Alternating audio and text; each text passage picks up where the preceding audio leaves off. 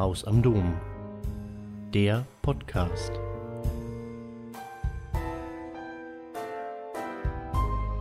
Das Thema von Professor Thomas Pollmecher ist ein Menschheitsthema, Suizid, Selbsttötung.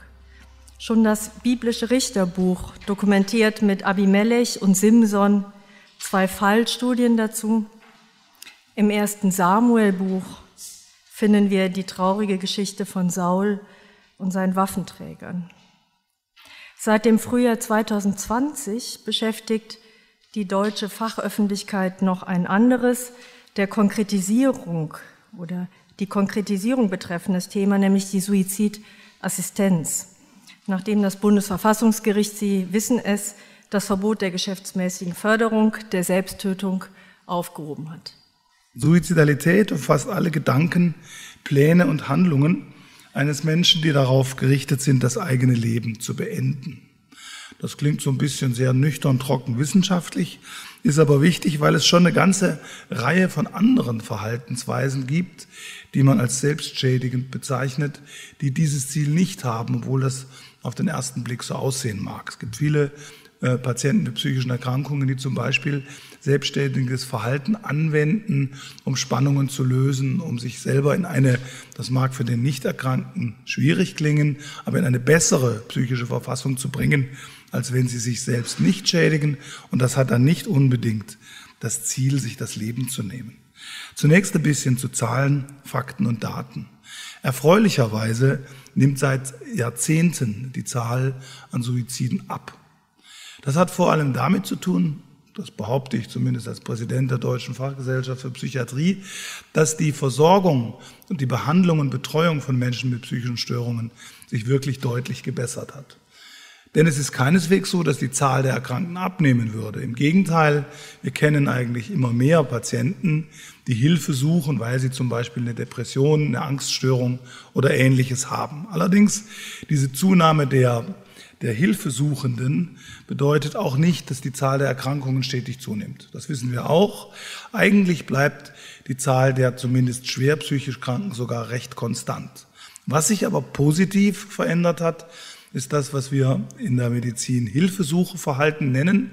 Anders als früher gehen Menschen heute nämlich tatsächlich zum Arzt oder zum psychologischen Psychotherapeuten wenn es ihnen seelisch, psychisch nicht gut geht. Also Sie sehen, ähm, die Tendenz ist günstig, aber es bringen sich in Deutschland doch über 9000 Menschen jedes Jahr um. Ich habe gerade schon erwähnt, es ist ein Phänomen, das mehr Männer als Frauen betrifft. Die Bevorzugung in Anführungsstrichen des männlichen Geschlechts zieht sich durch die gesamte Lebensspanne. Die Zahl der Suizide nimmt aber im hohen Alter deutlich zu und ich denke, dass das manchen hier im Raum überrascht, denn eigentlich kursiert so eher die Ansicht, naja, ältere Menschen, die tun sowas nicht. Nein, ganz im Gegenteil, es sind tatsächlich natürlich immer bezogen auf die äh, Zahl derer, die in diesem Alter sind, wesentlich mehr alte Menschen, die sich suizidieren, als junge. Manch einer mag eine Zahl im Kopf haben, die sich gerade andersrum anhört, nämlich dass die Zahl der Suizidversuche bei den Frauen wesentlich höher ist als die der Männer. Und auch das stimmt. Das ist auch ein ganz interessantes Phänomen. Die wieder in Anführungsstrichen erfolgreichen Suizide sind bei Männern viel häufiger, aber Suizidversuche, die nicht mit dem Tod enden, sind viel häufiger bei Frauen. Das führt ein bisschen weg vom Zentrum dieses Vortrags. Wenn Sie in der Diskussion Fragen dazu haben, kann ich gerne was dazu sagen. Die Suizidraten in Europa bezogen auf die Bevölkerung sind doch ziemlich variabel. Und die Raten schwanken doch sehr äh, in den einzelnen Ländern. Am größten, also am häufigsten sind Suizide in dem kleinen Land, kleinen, reichen und wohlhabenden Land Liechtenstein und am seltensten in den südlichen Ländern. Wie ist nun das Verhältnis psychischer Erkrankungen zu Suizidalität oder umgekehrt des Phänomens der Suizidalität zur psychischen Erkrankung. Die erste Frage ist natürlich, sind Menschen, die sich das Leben nehmen, psychisch krank? Ich habe ja schon gesagt, dass es sehr, sehr viele Suizide gibt und dass das mit viel mit Psychiatrie zu tun hat. Aber die Frage ist natürlich kompliziert. Denn es ist ja keineswegs so, dass grundsätzlich der Suizidwunsch als solches ein psychopathologisches Phänomen ist und eine Krankheit definiert. Schätzungen des Anteils von Menschen mit psychischen Erkrankungen unter allen Suizidenten schwanken zwischen 50 und 90 Prozent. Umgekehrt sind etwa 20 Prozent der Menschen, die stationär psychiatrisch in einem Krankenhaus aufgenommen werden, suizidal oder kommen nach einem Suizidversuch überhaupt erst zur Aufnahme. Das entspricht doch immerhin etwa 200.000 Menschen pro Jahr. Die allergrößte Zahl derer übrigens ist froh, dass sie in Behandlung gekommen sind und verlässt das Krankenhaus natürlich ohne jeden Suizidwunsch. Das ist auch ein ganz wichtiges Datum. Die Zusammenhänge zwischen psychischer Erkrankung und Suizidalität empirisch sicher nachzuweisen, ist deshalb schwierig, weil es ja immer ein retrospektives Vorgehen ist. Man kann also immer nur dann, wenn der Patient schon verstorben ist, wenn der Suizid passiert ist, schauen, was vorher war. Das nennt man psychologische Autopsie. Man versucht dann über die reine Sichtung der Krankenakte, in der natürlich unter Umständen schon offensichtlich was steht, über biografische Aussagen, Daten von Angehörigen und so weiter herauszubekommen, ob eine psychische Erkrankung damit zu tun hat. Aber nehmen Sie von diesem Bild mit oder von diesen Daten, die ich hier zeige, dass tatsächlich die Mehrzahl von Menschen, die sich das Leben nehmen, psychisch krank sind, aber bei weitem nicht alle. Wenn man den Zusammenhang noch etwas genauer konzeptualisieren will, dann bieten sich drei unterschiedliche Konstellationen an, über die ich jetzt im Folgenden jeweils anhand von Fallbeispielen sprechen möchte. Zum einen gibt es eine Koinzidenz einer psychischen Erkrankung mit Suizidalität, dann gibt es Suizidalität als Folge der Erkrankung und Suizidalität als Symptom Mag jetzt vielleicht nicht sofort einleuchten, aber ich denke, Sie werden es anhand der Beispiele verstehen. Hier ein Beispiel für die Koinzidenz, also letztlich für das gemeinsame, aber nicht kausal miteinander verlinkte Auftreten von Suizidalität und psychischer Erkrankung. Ein 68-jähriger Mann mit einer seit früher Jugend bestehenden Zwangserkrankung, insbesondere hatte der einen Waschzwang, äußert im Rahmen der palliativen Behandlung eines metastasierenden Rektumkarzinoms, also eines, einer bösartigen Neubildung des Darms, Suizidwünsche, weil er unter unerträglichen Schmerzen leidet. Unter der Behandlung mit einem Antidepressivum, in diesem Fall Clomipramin, sind die Zwangsgedanken und Handlungen gut kompensiert. Er wäscht sich zwar noch vier bis fünfmal täglich ohne besonderen Anlass die Hände, ist aber davon nicht mehr stark beeinträchtigt. Dieses Beispiel soll zeigen, dass es natürlich einfach sein kann, dass jemand, in diesem Fall ein Patient mit einem schweren, offenbar terminalen, äh, mit einer schweren terminalen Krebserkrankung zusätzlich eine psychische Erkrankung haben kann, die damit gar nichts zu tun hat. Das meine ich mit Koinzidenz. Und dann gibt es als zweite Möglichkeit die Suizidalität als Folge der Erkrankung. In diesem Beispiel geht es um eine Grundschullehrerin, die seit dem 17. Lebensjahr an einer bipolaren affektiven Störung leidet. Das ist eine Erkrankung, früher auch als manisch-depressive Erkrankung bezeichnet, bei der es immer wieder sowohl zu schweren Phasen von Depressionen kommt, als auch von Phasen, in denen die Patienten im Gegenteil besonders guter Stimmung sind, sich alles zutrauen, kaum schlafen und bester Laune sind. Das nennt man manisch-depressive oder bipolare Erkrankung. Trotz intensiver pharmakologischer und psychotherapeutischer Behandlung hat diese Patientin nahezu 20 schwere solcher Phasen durchgemacht, die sie natürlich, weil die ja oft Monate dauern, erheblich beeinträchtigt haben. Sie wurde in der Folge berentet, sie lebt isoliert, vereinsamt, hat auch als Folge der Behandlung eine, ein Übergewicht und eine Diabetes entwickelt. Das liegt zum Teil an den Medikamenten. Aber seit circa sechs Monaten keinerlei bedeutsamen Symptome einer Depression oder Manie gehabt. Sie ist aktuell gesund. Sie wünscht Assistenz bei einem Suizid, da sie ihre Lebenssituation insgesamt für unerträglich hält und weitere affektive Erkrankungsphasen nicht mehr aushalten möchte. Diese Konstellation würde ich als eine bezeichnen, bei der die Suizidalität Folge der Erkrankung, aber nicht Symptom der Erkrankung ist. Das heißt, die Patientin ist jetzt sich ihrer Lage wirklich bewusst. Sie versteht, was sie hat. Sie versteht auch, was ihr droht. Und ähnlich wie ein Patient mit einer terminalen Krebserkrankung kommt sie für sich zu der Meinung, mein Leben ist so nicht mehr lebenswert. Und die dritte Konstellation, für die habe ich zwei Beispiele mitgebracht, Suizidalität als Symptom der Erkrankung, sieht folgendermaßen aus. Ein 23-jähriger Student der Geografie konsumiert seit seinem 15. Lebensjahr regelmäßig Cannabis und seit einiger Zeit zusätzlich immer wieder Methamphetamin, das ist eine aufputschende Droge.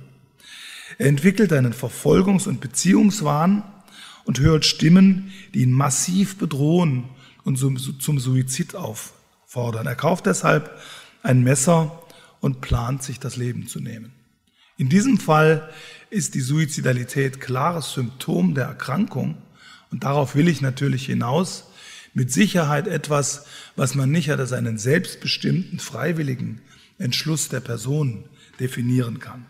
Und für diese wohl häufigste Situation habe ich noch ein anderes Beispiel mitgebracht. Eine 72-jährige verheiratete Rentnerin, die in geordneten sozialen und finanziellen Verhältnissen lebt, entwickelt ohne erkennbaren Anlass erstmals in ihrem Leben schwere Schlafstörungen und einen Verlust von Antrieb und Interesse. Sie ist immer weniger in der Lage, ihren Haushalt zu führen, muss im Wesentlichen von ihrem Mann versorgt werden und empfindet ihr Leben als eine Last und sich selbst als eine schwere Belastung für die ganze Familie. Sie beschließt, ihrem, Ende, ihrem Leben ein Ende zu setzen und dazu ins Wasser zu gehen. Das ist übrigens etwas, was ältere Damen tatsächlich auch heute noch immer mal wieder tun. Bei uns in Ingolstadt in die Donau und hier möglicherweise in den Main. Auch hier ist ganz klar, dass das krankheitsbedingt ist und kein freiwilliger, selbstbestimmter Entschluss. Und diese Form von Depressionen älterer Menschen sind übrigens ausgesprochen häufig und, das will ich auch gleich betonen, ausgesprochen gut behandelbar. Sowas lässt sich in wenigen Wochen lösen.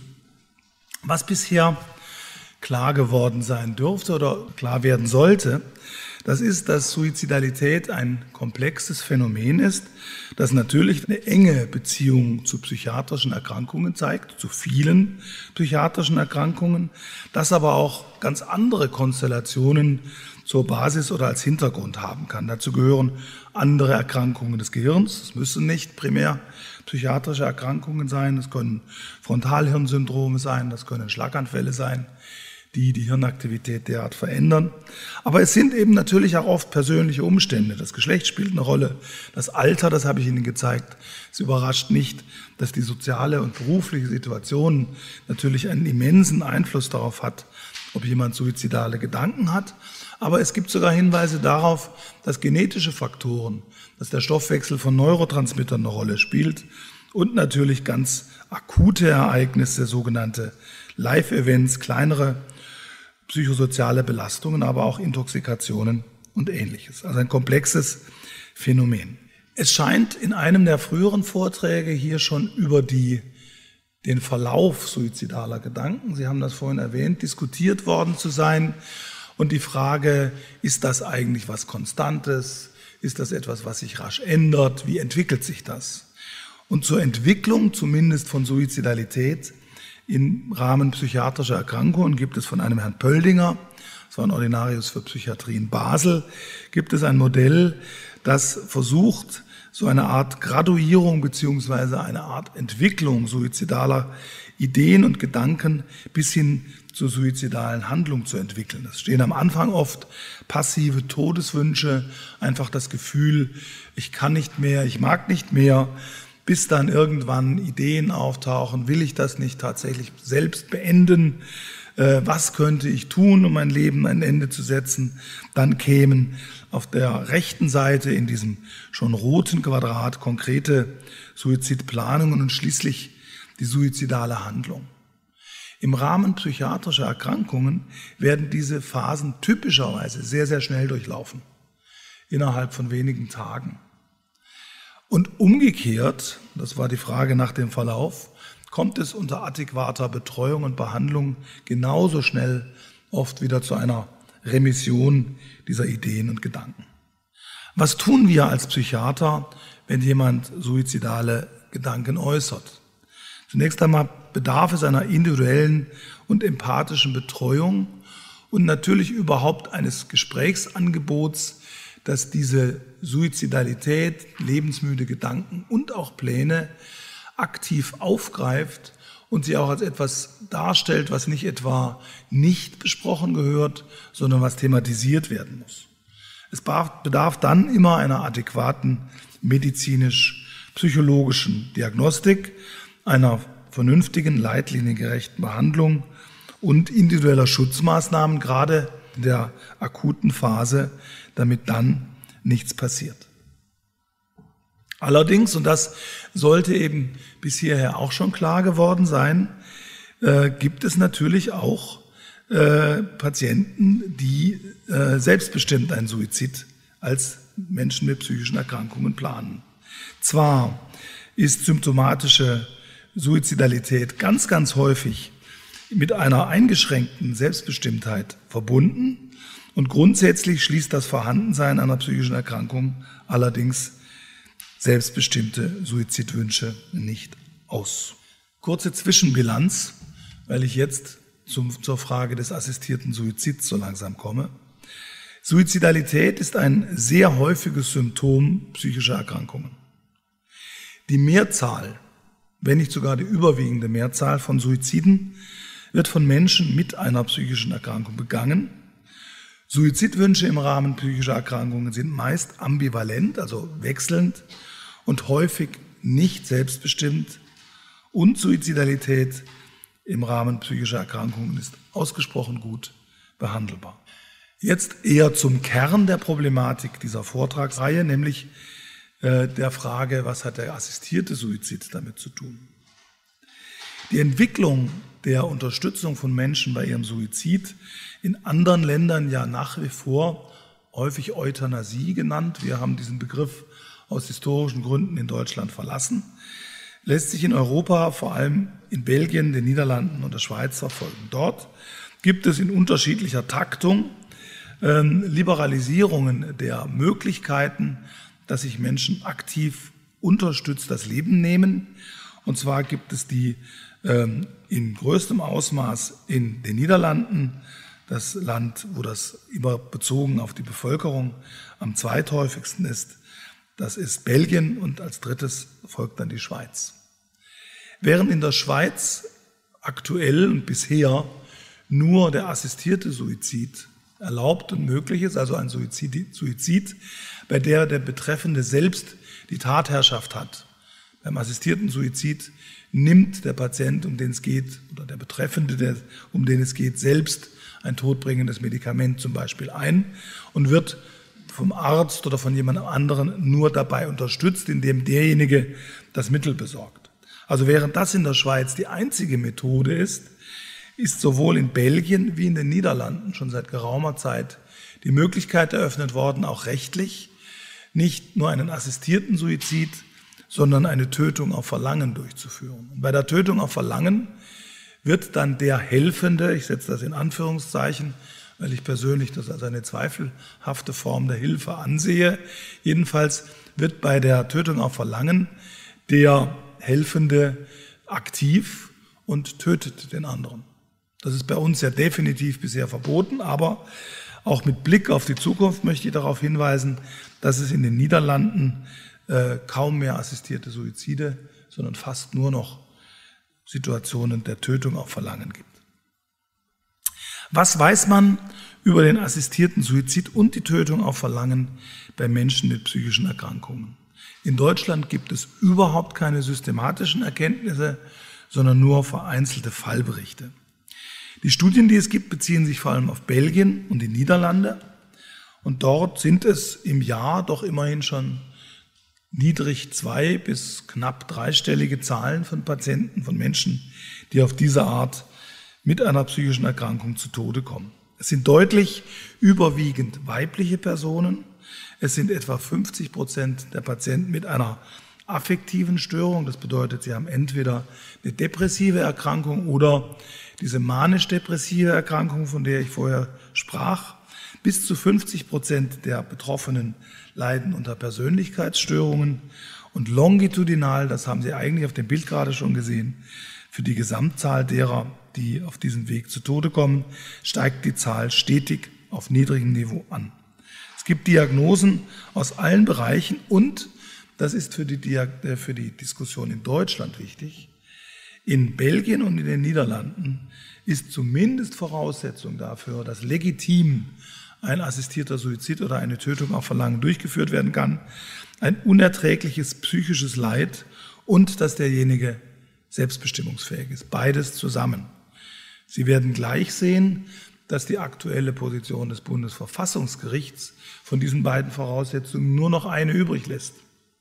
Also das Bundesverfassungsgericht stellt sich auf den Standpunkt, der Staat hat sich nicht darin einzumischen, ob jemand leidet oder nicht. Sein Recht, sich das Leben zu nehmen, das ist davon völlig unabhängig. Jetzt sind wir also schon bei der Situation in Deutschland und deren Entwicklung in den letzten Jahren. Die Tötung auf Verlangen ist nach 216 StGB strafbar. Und daran beabsichtigt aktuell auch niemand etwas zu ändern, wenngleich ich persönlich voraussage, dass es nur wenige Jahre dauern wird, bis diese Thematik dann erneut diskutiert werden wird. Vor 2015 gab es überhaupt keine Regelung zum assistierten Suizid. 2015 hat der Bundestag dann aber ein Gesetz beschlossen, das Verbot der geschäftsmäßigen Sterbehilfe heißt und das vor allem professionell kommerziellen Sterbehilfevereinigungen es verunmöglichen sollte, ihre Tätigkeit durchzuführen. Es hat dann mehrere Verfassungsklagen von solchen Organisationen gegeben, aber auch von betroffenen Menschen, Schrägstrich Patienten und auch von Medizinern, insbesondere von einigen Palliativmedizinern. Und diese Klagen waren zwar im Februar 2020, Sie haben es erwähnt, erfolgreich. Und das Bundesverfassungsgericht erklärte den Paragraph 217 für verfassungswidrig. Es gibt also erneut keine Regelung dazu. Und aktuell werden im Bundestag drei interfraktionelle Gesetzentwürfe für eine Neuregelung diskutiert. Die sind alle noch so ein bisschen fluide im Entstehen, über die werde ich im Folgenden nicht mehr allzu viel sagen. Aber wie das dann oft bei solchen komplizierten Fragen ist, rangieren die von sehr, sagen wir mal, libertär, liberalen Lösungen, bei denen eigentlich überhaupt keine ernsthaften Versuche unternommen werden, so etwas zu verhindern, bis hin zu einem Entwurf, der von einem Bundestagsabgeordneten, Herrn Castellucci, mit einigen anderen eingebracht worden ist, die doch alles Mögliche dafür tun wollen, dass zumindest selbstbestimmungsunfähige Menschen sich nicht einfach bei einem Suizid helfen lassen können. Was hat das Bundesverfassungsgericht zu diesem Problem gesagt? Es hat zunächst klargestellt, dass unsere Verfassung ein Recht auf Selbsttötung beinhaltet. Das Recht auf Freiheit, das Recht auf freie Entfaltung der Persönlichkeit umfasse auch das Recht, sich das Leben zu nehmen. Das bezweifelt eigentlich auch niemand so wirklich heutzutage. Damit sei aber auch verbunden das Recht, die Hilfe Dritter bei der Selbsttötung in Anspruch zu nehmen. Allerdings, und das sagt das Verfassungsgericht auch klar, niemand dürfe zu dieser Hilfe verpflichtet werden. Das Recht auf Selbsttötung und das Recht dabei Hilfe in Anspruch zu nehmen, ließe sich nicht begrenzen auf bestimmte Lebensphasen, Erkrankungen oder Erkrankungsphasen oder auf Situationen ohne Therapieoptionen und auch nicht auf Situationen unerträglichen Leids. Das heißt, alle einschränkenden, einschränkenden Bedingungen wischt das Bundesverfassungsgericht eigentlich vom Tisch, bis auf eine einzige, denn die einzige Voraussetzung soll sein, dass es sich um eine frei verantwortliche Entscheidung handelt. Diesbezüglich steht da in dem, in dem Beschluss, eine freie Suizidentscheidung setzt hiernach zunächst die Fähigkeit voraus, seinen Willen frei und unbeeinflusst von einer akuten psychischen Störung bilden und nach dieser Einsicht handeln zu können. Was bedeutet das etwas konkreter? Diese Entscheidung soll auf der Grundlage einer realitätsbezogenen, eigenen Selbstbild ausgerichteten Abwägung des Für und Wider geschehen. Also es soll der Wille autonom, gebildet und frei sein. Er soll unbeeinflusst sein von einer akuten psychischen Störung. Alle wesentlichen Umstände und Alternativen müssen dem Betreffenden bekannt sein. Es darf keine unzulässige Einflussnahme oder Druck durch Dritte geben. Und der Entschluss muss, und das ist jetzt nochmal ein Zitat, von gewisser Dauerhaftigkeit und innerer Festigkeit sein. Und ich glaube, gerade an diesen beiden Kriterien wird sich immer wieder Diskussionen entfachen, weil die natürlich sehr schwer operationalisierbar sind, also sehr schwer wirklich reliabel fassbar. Welche Konsequenzen hat das Bundesverfassungsgerichtsurteil für assistierte Suizide von Menschen mit psychischen Erkrankungen? Zunächst stellt es klar, dass es keinen grundsätzlichen Ausschluss von Menschen mit psychischen Erkrankungen geben kann, denn die Formulierung unbeeinflusst von einer akuten psychischen Störung ist sehr vage. Es werden dennoch hohe formale Anforderungen gestellt, nämlich an die freie Verantwortlichkeit, aber es gibt eben keinerlei Einschränkungen bezüglich der Beeinträchtigung an sich und keinerlei Einschränkungen bezüglich der Existenz von Behandlungsoptionen, sodass möglicherweise tatsächlich die Situation eintritt, dass je nachdem, wie die Regelungen ausfallen, tatsächlich Menschen mit mittelgradig schweren Depressionen, die diese Depression nicht aushalten mögen, dass diesen Menschen ein assistierter Suizid ermöglicht und angeboten wird. In dieser Lage ist natürlich klar und verständlich, dass die psychiatrische Fachgesellschaft in Deutschland sich dazu eine Meinung bildet. Das haben wir schon im Herbst 2020 getan. Allerdings muss ich klar dazu sagen, und das ist sehr wichtig in dieser Diskussion, dass auch unter deutschen Psychiatern da sehr unterschiedliche Meinungen prävalent sind. Es ist nicht so, dass es da eine absolute Einigkeit gibt. Und das passt auch, glaube ich, zu diesem komplexen und komplizierten Thema. Bei einigen Dingen sind wir uns aber schon einig. Zunächst einmal sehen wir, wie alle Ärzte, eine Verpflichtung des Arztes auf das Leben und damit auch unsere primäre Aufgabe als Psychiater in der Suizidprävention. Suizidprävention bedeutet Prävention, Erkennung und Einordnung von Suizidalität, die Behandlung von Suizidalität dort, wo sie es ist, als Krankheitssymptom. Und natürlich sehen wir unsere Rolle auch dort, weil wir so viel mit Patienten zu tun haben, bei denen das anders ist, die Freiverantwortlichkeit zu beurteilen. Wie steht es aber nun mit der Assistenz bei frei verantwortlichen Suiziden von Menschen mit psychiatrischen Erkrankungen? Da gehen die Meinungen tatsächlich auseinander. Und da sage ich, ihm, sage ich ihm ganz zum Schluss, dass wir eine Umfrage durchgeführt haben unter uns Psychiatern, die da sehr divergente Meinungen ergeben hat. 2020 jedenfalls hat sich die DGPPN auf folgende Rahmenpositionen festgelegt. Suizidassistenz ist keine ärztliche Aufgabe und keine medizinische Behandlungsoption.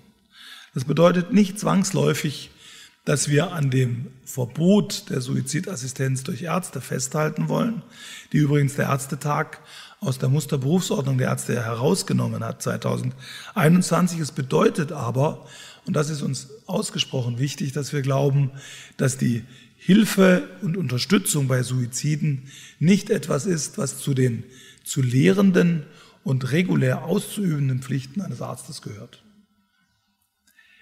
Die Prüfung der Freiverantwortlichkeit sollte, so haben wir uns damals festgelegt, aber da gibt es auch schon wieder ernsthafte Zweifel daran, weil es so kompliziert ist, im Rahmen eines gerichtlichen Verfahrens erfolgen eine umfassende und mehrzeitige fachärztliche Beratung und Aufklärung wäre bei jedem, der einen assistierten Suizid wünscht, erforderlich. Bei Zweifeln an der Freiverantwortlichkeit wäre sogar eine Begutachtung notwendig.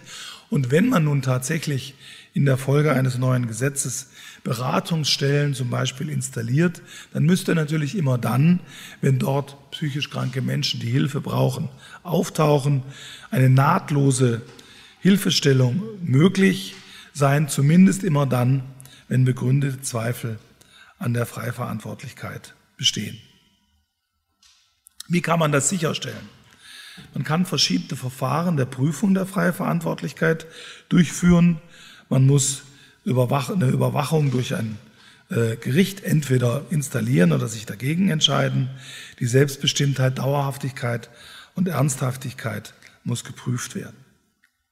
Aber der wichtigste Punkt ist, dass wenn es Einschränkungen der Freiverantwortlichkeit gibt, und das führt das weiter aus, was ich gerade schon gesagt habe, ähm, dann braucht es nahtlose Hilfen und eine, einen Schutz und eine Warnung vor Pressionen. Denn wird festgestellt, dass die freie Verantwortlichkeit erheblich eingeschränkt ist, sind den Betroffenen je nach individueller Problemlage angemessene Hilfestellungen zum Leben nicht nur anzuraten, sondern unverzüglich zu vermitteln. Den Gefahren gesellschaftlicher Erwartungshaltungen, autonomiegefährdender sozialer Pressionen und einer Normalisierung der Sterbehilfe möchte nicht nur das Bundesverfassungsgericht, sondern auch die DGPPN explizit begegnen. Selbst wenn man das Recht auf Selbsttötung respektiert, sollten wir auf jeden Fall versuchen, eine gesellschaftliche Stimmung zu vermeiden, in der diese Art des aus dem Lebensscheidens zur Normalität wird und in der sie vor allem für viele ältere Menschen, die ohnehin an ihrem, sagen wir mal, ihrem sozialen Wert zweifeln, die sich häufig als jemand fühlen, der ihren Angehörigen zur Last fällt, dass denen so etwas als leichter und normaler Ausgang aus dem Leben erscheint und angeboten wird. Deswegen müssen natürlich auch gefahrenträchtige Angebote der Suizidhilfe weiterhin vermieden werden oder verhindert werden. Denn, und das sagt schon auch das Verfassungsgericht, ähm, die Gesellschaft muss Menschen vor Gefahren durch unregulierte Angebote geschäftsmäßiger oder gar gewerbsmäßiger Suizidhilfe stützen und besonders gefahrenträchtig sind zweifellos diejenigen Angebote, bei denen Leistungen im Vordergrund stehen, die der Durchführung des Suizids dienen und nicht der Beratung und der lebensorientierten Unterstützung. Deshalb aus Sicht der DGPPN weiterhin keine Zulassung von Organisationen, die einseitig auf die Assistenz zur Selbsttötung ausgerichtet sind. Wenn man nun die in Deutschland praktizierenden ungefähr 8000 Psychiater fragt, ähm, wie sie zu den problematischen Fragen stehen, dann kommen wirklich sehr unterschiedliche Meinungen heraus. Ich kann die Ihnen deshalb jetzt noch nicht im Detail vorstellen, weil wir sie gerade für die Publikation in einer wissenschaftlichen Fachzeitschrift auswerten und zusammenstellen. Aber was sich zeigt, ist klar Folgendes. Eine bedingungslose oder ohne jede Einschränkung zu bejahende Suizidassistenz wird vom Großteil meiner Kollegen abgelehnt. Allerdings sagt eben auch ein Großteil, dass es schon Situationen geben kann, bei denen unter bestimmten Voraussetzungen, die allerdings zur Freiverantwortlichkeit hinzukommen müssen, also eben dann doch fehlende Therapieoptionen, bevorstehendes Lebensende oder unerträgliches Leid, eine in Einzelfällen ähm, durchgeführte Suizidassistenz durchaus möglich sein kann. Die Kollegen sehen ärztliche Suizidassistenz zwar nicht als ihre berufliche Aufgabe, aber es sind doch etwa die Hälfte, was ich interessant fand und was mich auch überrascht hat, grundsätzlich bereit, unter bestimmten Voraussetzungen in gewissen Situationen an einer solchen Handlung mitzuwirken. Wir sehen unsere Aufgabe neben der Begleitung dieses Prozesses der Gesetzgebung natürlich vor allem weiterhin darin, Suizide zu verhindern. Wir fordern zusätzlich zu einer gesetzlichen Regelung des assistierten Suizids auf jeden Fall auch eine Verankerung der Suizidprävention in entsprechenden gesetzlichen Regelungen. Und wir sind aktuell dabei, den Umgang mit Suizidalität auf der möglichst hohen Ebene, der S3-Ebene wissenschaftlicher Evidenz aufzuarbeiten und der Öffentlichkeit zur Verfügung zu stellen. Abschließend vielleicht eine kurze medizinethische Einordnung, die jetzt gar nichts mit Psychiatrie zu tun hat. Es gibt ein, ein Konzept medizinethischer Betrachtungsweisen, das vier grundsätzliche Prinzipien kennt. Das Prinzip der Achtung der Autonomie des Patienten, das Prinzip der Fürsorge, das vor allem darauf gerichtet ist, dass die Medizin das tut, was dem Wohl des Patienten dient, das Prinzip des Nichtschadens, also Dinge zu unterlassen, die letztlich dem Patienten schaden könnten und schließlich das Konzept oder das Prinzip der Gerechtigkeit, das sich vor allem auf die Verteilung von Ressourcen bezieht. Eigentlich sind diese Prinzipien als gleichwertig zu betrachten und jede differenzierte ethische Betrachtung tut das auch. Sie gewichtet die zunächst einmal gleich und versucht in jeder zu beurteilen Situation Abwägungen zu treffen.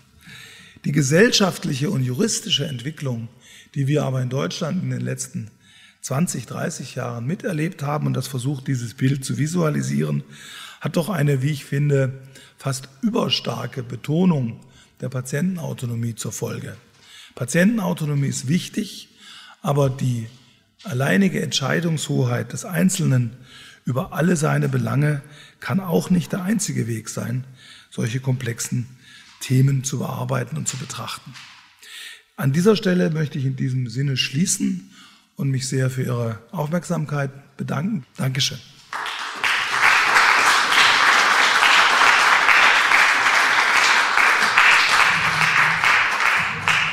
Ganz, ganz herzlichen Dank äh, Ihnen, Herr Professor Pollmecher, für diesen interessanten und differenzierenden und hilfreichen Vortrag zur Frage des Umgangs, äh, des adäquaten Umgangs mit Suizid im Kontext von psychischer Krankheit.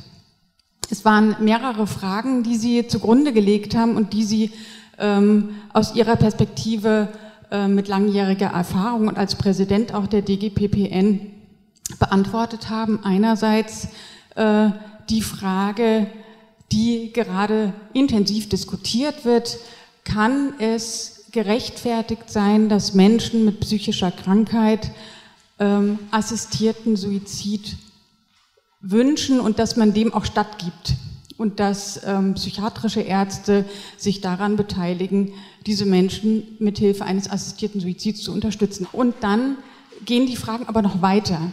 Ähm, was die Menschen auch beschäftigt, Klinikseelsorgende beschäftigt, Pflegekräfte, Ärzte, aber auch Angehörige beschäftigt, ist auch die Frage, wie gehen wir denn tatsächlich mit Suizidwünschen von Menschen mit schwerer psychischer Krankheit ähm, adäquat um?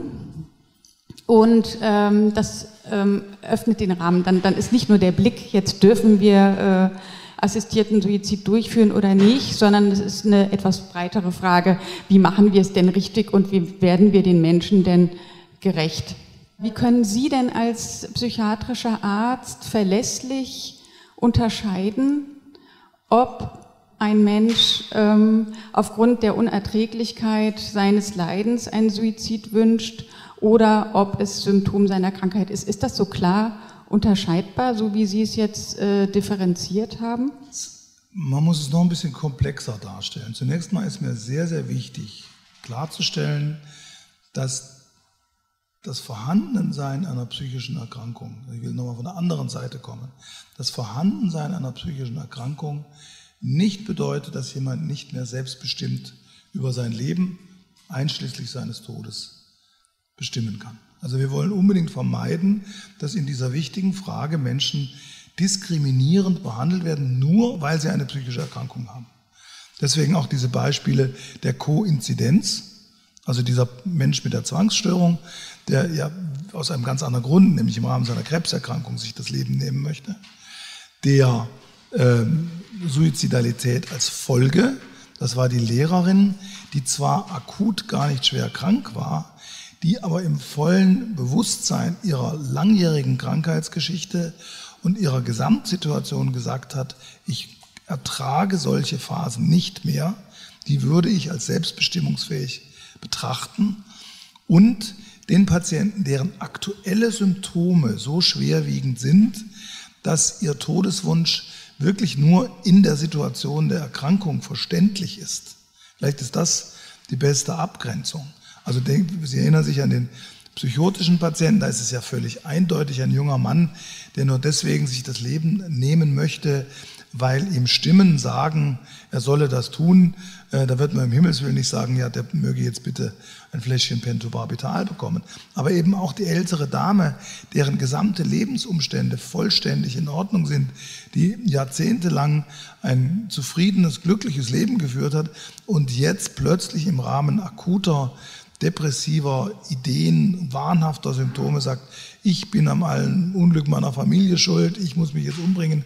Auch da ist das ja offensichtlich. Leider, und das ist ja das Wesen von Beispielen, äh, machen solche Beispiele das sehr gut klar. Die Realität kennt aber sehr viele Grau- und Zwischensituationen. Und deswegen ist es auch so schwierig, das äh, im Einzelfall zu bestimmen. Und es ist und bleibt entscheidend, sich in jedem einzelnen Fall, bei jedem einzelnen betroffenen Menschen darüber Gedanken zu machen. Und zwar fachlich fundierte äh, und nicht welche, ähm, die in der Beratungsstelle alleine hängen bleiben. Deswegen ja auch unsere Forderung, dass da unbedingt Fachleute mit involviert sein müssen.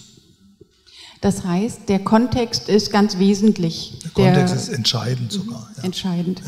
Und dann hieße das aber, äh, wenn ich das zurückfragen darf gerade, ähm, dass ein Mensch, der jahrelang an Depressionen gelitten hat, an schweren Depressionen, die therapieresistent sind und der ähm, massiv beeinträchtigt ist über die Jahre durch seine schwere Erkrankung. Die Symptomatik ist ja, wird ja als äh, sehr gravierend beschrieben auch und ähm, nicht umsonst ist die Suizidalität ja auch bei Depressionen sehr hoch. Ähm, dann würden Sie sagen, kann es durchaus eine Art Bilanzziehung sein, auch wenn jemand äh, praktisch chronisch psychisch krank ist, die rechtfertigbar wäre die zumindest nicht weniger rechtfertigbar ist als die, die parallele Entscheidung eines schwer körperlich kranken Menschen.